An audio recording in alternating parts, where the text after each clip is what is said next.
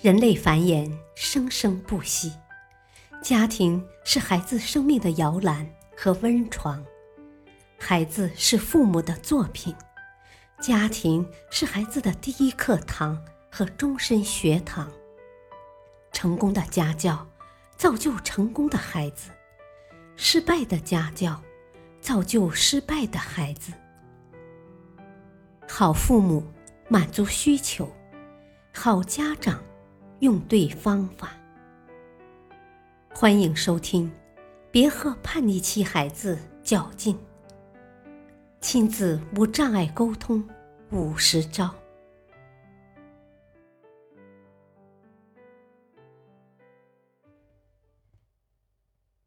别想阻止孩子上网。我们先听听一位家长的来信。我儿子特别喜欢上网，每天一做完作业就跑到电脑前，有时候玩一些小游戏，有时候看一些新闻呐什么的。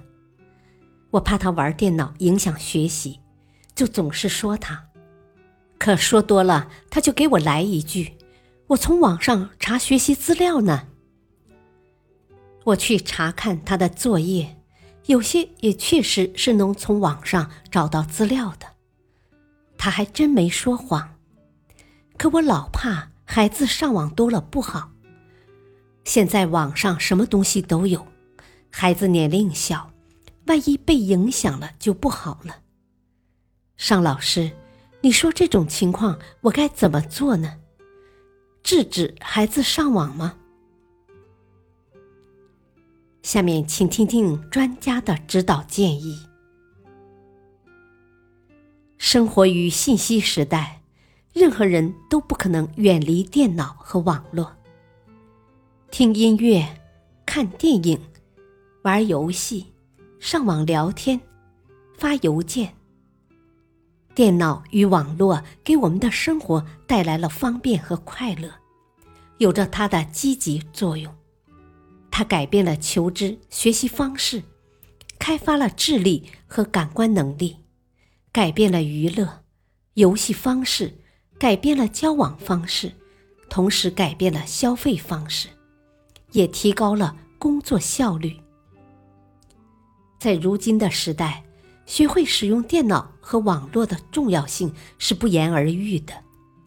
这样的现状导致了一个结果，就是家长们无法阻止孩子接触电脑。对孩子来说，电脑拥有太多好玩的东西，有吸引人的游戏，有有趣的节目，有同学和朋友聊天的区域，还有各式各样新奇的新闻和杂谈。随着网络购物的兴起，大街上更是随处可见以孩子为主的网购广告。网络的普及和巨大影响力，简直已经无孔不入了。让孩子远离电脑几乎是不可能的，因此，我想劝所有意图阻止孩子上网的家长们不要这么做。相反，家长们应当引导孩子健康上网，让网络成为孩子学习的工具。当然，要让网络成为孩子学习的工具，我们必须要考虑到网络。对孩子可能造成的负面影响，有意识的进行规避。第一，长时间玩电脑让人很容易产生眷恋感，沉醉在电脑游戏中，从而忽视面对面的人际交往。孩子的心理正在发展时期，缺乏人与人之间来往的机会，会使孩子形成孤僻的个性。第二，长时间玩电脑、用电脑打字，会失去用笔写字的机会，对孩子的基本技能发展不利。经常用电脑来计算，也不利于孩子全面的发展智力。第三，长时间玩电脑，易受网上暴力、色情游戏的引诱，使孩子的心灵受到污染，容易在暴力。色情的影响下产生不良行为。第四，长时间玩电脑，对发展自我意识不利，因为人的自我意识是在与人交往、相互比较中不断的形成的。长时间玩电脑，无形中失去了与更多人交往的机会，终日沉迷于网络中，极易丧失自我意识。第五，长时间玩游戏的人会患上一种游戏综合症，出现情绪低落、头昏眼花、双手颤抖、疲乏无力、食欲不振等症状。还伴随如植物神经功能紊乱、激素水平失衡、紧张性头痛等一系列疾病。弄清楚了这些负面影响，接下来家长们就需要据此引导孩子健康上网，为学习服务。在这一点上，我也给家长们提出几点意见。首先来说。明确网络的工具性，在带孩子上网学习的时候，家长一定要先让孩子认识到网络真正的作用，即网络是个信息源，是获取信息的工具。对此，家长自身要给孩子做出榜样，当着孩子的面，不要再把电脑当成娱乐工具，而是多利用电脑查找学习资料。了解国内外大事，阅读名家著作，让孩子从一开始就把网络当成信息获取工具。这个过程中，家长还可以给孩子设置一些题目，然后教孩子在网上查找资料。同时，还可以和孩子一起玩一些益智类的小游戏，帮孩子建个博客。记录成长的点滴足迹等，这些良性的引导对孩子正确认识网络、健康上网十分必要。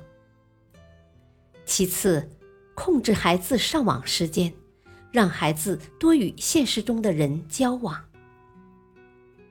中国青少年研究中心对国内十个城市的五千多名中小学生进行的调查显示。有百分之十左右的少年儿童每天上网超过一小时，约百分之一的孩子上网成瘾，每天超过三小时。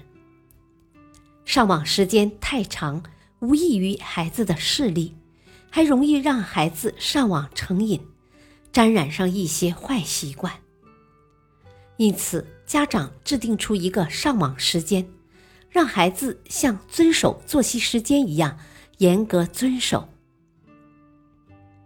与此同时，家长还要多鼓励孩子与现实世界中的人交往，以抵抗网络虚拟世界带来的影响。孩子的成长离不开周围的同学、朋友，离不开深刻的生活体验。让孩子时刻处在同学朋友的现实关怀中，感受到实实在在的生活的乐趣，能避免孩子沉迷于网络。另外，给孩子选一些好的、有助于学习的网站。目前的网络世界还比较杂乱，各个网站良莠不齐，因此。孩子开始上网时，家长最好可以给孩子提供几个优秀的、适合孩子学习或者玩耍的网站，以免孩子误入其他恶性网站而受到不良影响。最后，指导孩子运用网络与朋友、网友讨论学习。网络使学习同伴不再拘泥于同班同学。而是全国各地的孩子，家长可以指导孩子运用各种通讯工具，如邮箱、网站、论坛、社区等，跟其他地方的孩子谈论学习内容，互相交流学习经验和方法，孩子一方面会因这些新奇的学习方式而兴奋，从而对学习的兴趣大增；另一方面也能提高自己的人际交往能力，交到很多朋友。这个过程中，家长可以教给孩子一些网络使用方法，例如如何下载东西、如何保存文档等，这样。孩子还能提前掌握一部分计算机应用技术。电脑和网络有利有弊，家长一定要引导孩子警惕诱惑，学会选择，养成良好的上网习惯，让电脑成为孩子学习和生活的好帮手。这样，孩子才能学到真正有用的东西。让自己全面发展。下面讲一个故事。作为阿里巴巴集团主要创始人之一，马云可以说是如今中国网商电商界的传奇人物。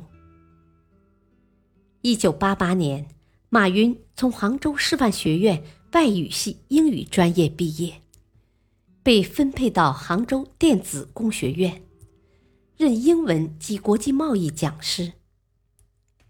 一九九一年，马云初次接触商业活动，创办海博翻译社。